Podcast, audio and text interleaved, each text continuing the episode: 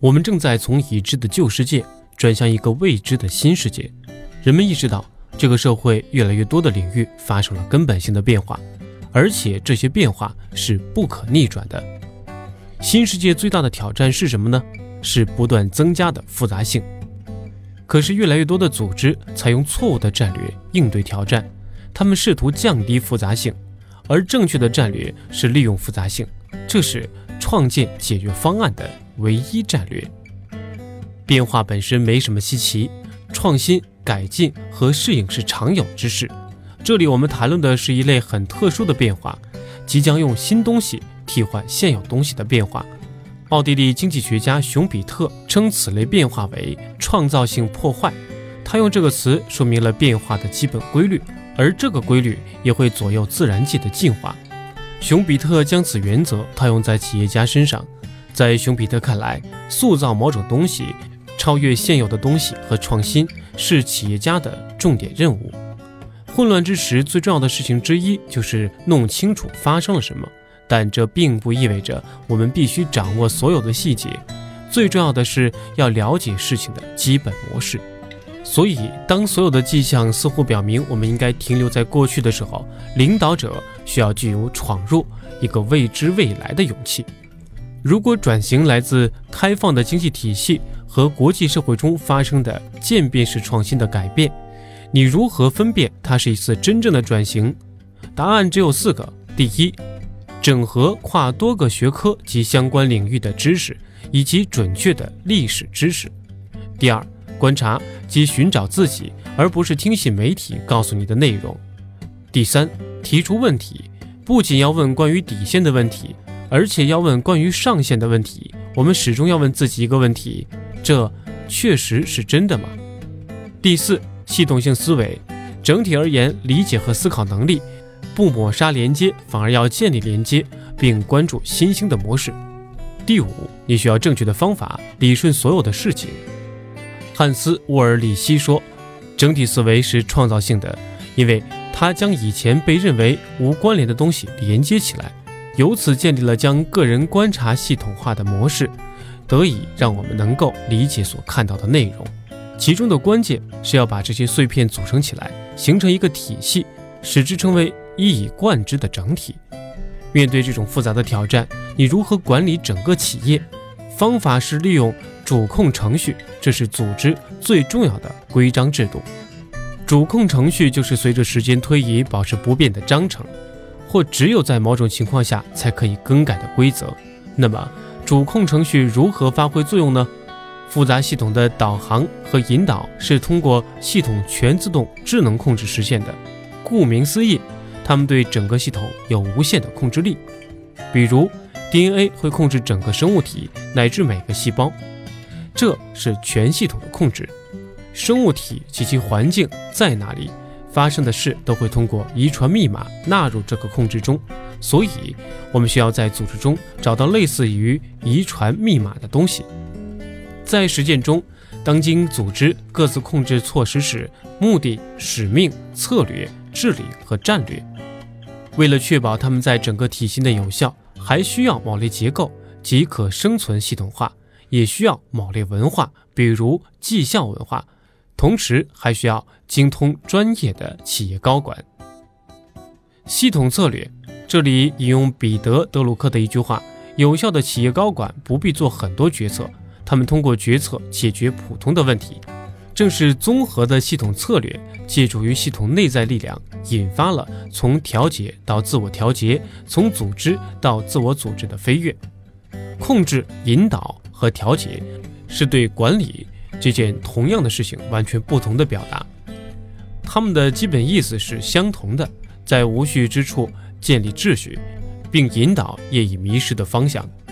调节要借助规则实现。与系统相匹配的调节总是遵循相同的控制论逻辑。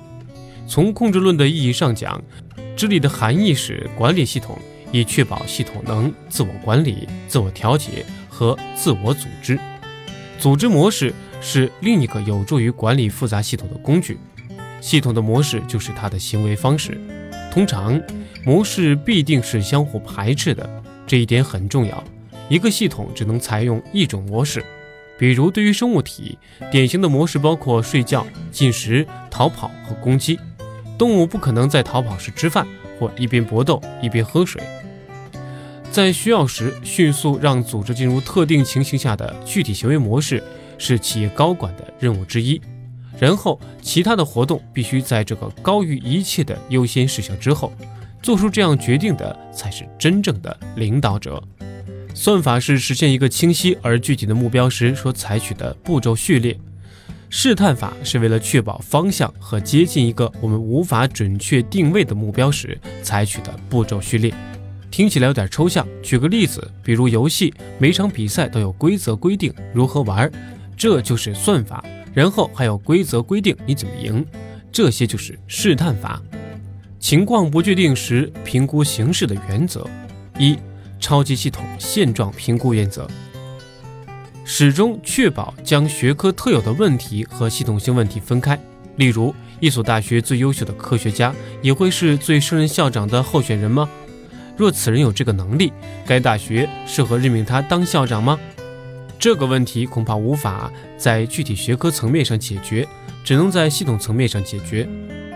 完整评估形势的原则，思考你的未知知识。探求系统的整体性，不可避免的，我们有自己不知道的事情。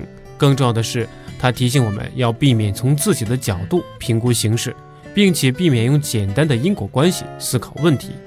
我们需要做的是反映关系的各个方面及关系本身。开放系统原则，在复杂的动态的系统中，无法预料的事情总是会发生的。在时序变化发生时，它总能带来新的发展，比如在急诊室房间里，医生会在任何特定的时间做好准备，但在许多组织中，人们并不是这样做的。扬长避短原则，永远不要假定其他人知道的比你少，能力必定总是接受现实的批评。忽视这一原则更为有害，也更难评价对方。选择补充目标原则。选择可以让你同时处理几个目标任务的措施，通过利用复杂性，同时致力于几个目标，控制干预作业会提升效率，甚至会使之成倍的增长。控制力和建立关系的原则：一、灵活原则，为自己留出回旋的余地，不到适当的时候不做承诺，对未来保持开放的态度。如此，我们就能够对不可预知的事件和随着进展而不利的事情加以灵活的应付。未雨绸缪的原则，确认风险的类型，有些风险我们可以冒，有些风险不能。此外，还有些风险不冒又不行。关键在于要承担风险，只能是在你有能力掌控局面的范围内，即便造成了严重的损失，你也有能力挽回局面才行。可逆性原则。必须考虑你是否有能力改变自己的决定，以及改变之后会发生什么。重要的是要弄清楚决策何时是不能更改的，何时是可以更改的。相继做出继续或不继续之决定的原因，在看到前期措施影响之前，不要采取下一步的行动。随着形势变得越来越复杂，这一原则愈发重要。掌握主动权的原则，走在变化前头。试探法表示。你需要确定将采取的步骤顺序，或者少对此有发言权，以免陷入困境，不得不遵循先到之人的游戏规则。在我们目前的社会，管理能力已经成为每个人找工作的必备条件之一。而考量你是否能够有能力管理他人的关键在于你是否有能力管理好自己。在变革时代，机会尤其会留给一直进行自我完善的人。而成功管理的关键是每个人的个人有效性，有三点对你的个人有效性始终至关重要，而且他们是渐增的：自我时间管理、个人优势管理以及严格的焦虑少于优先事项。对于你的成功来说，你的上司和同事至少跟你自己的下属一样，因为他们同属于你的系统。从某种意义上讲，他们也必须接受管理。正因为你无法改变你的上司和同事，所以你有充分的理由对他们施加适当的管理。第一，要清楚你的上司和同事是哪类型的人。如果他希望用一页纸说明问题，那就给他一页纸；如果他喜欢长篇大论，那就给他一沓纸。第二，发挥你老板的优势，在他们所发挥的领域，你可以凭借自己的努力帮助他们实现目标的话，你的职业生涯就会随着他们的事业发展而发展。第三，承担起促进理解的责任。人们常常认为自己表达的是专业的，没有什么不同，而且很容易理解，但可能不是。所以你要促进理解及激励别人，并为他人搭建沟通的桥梁。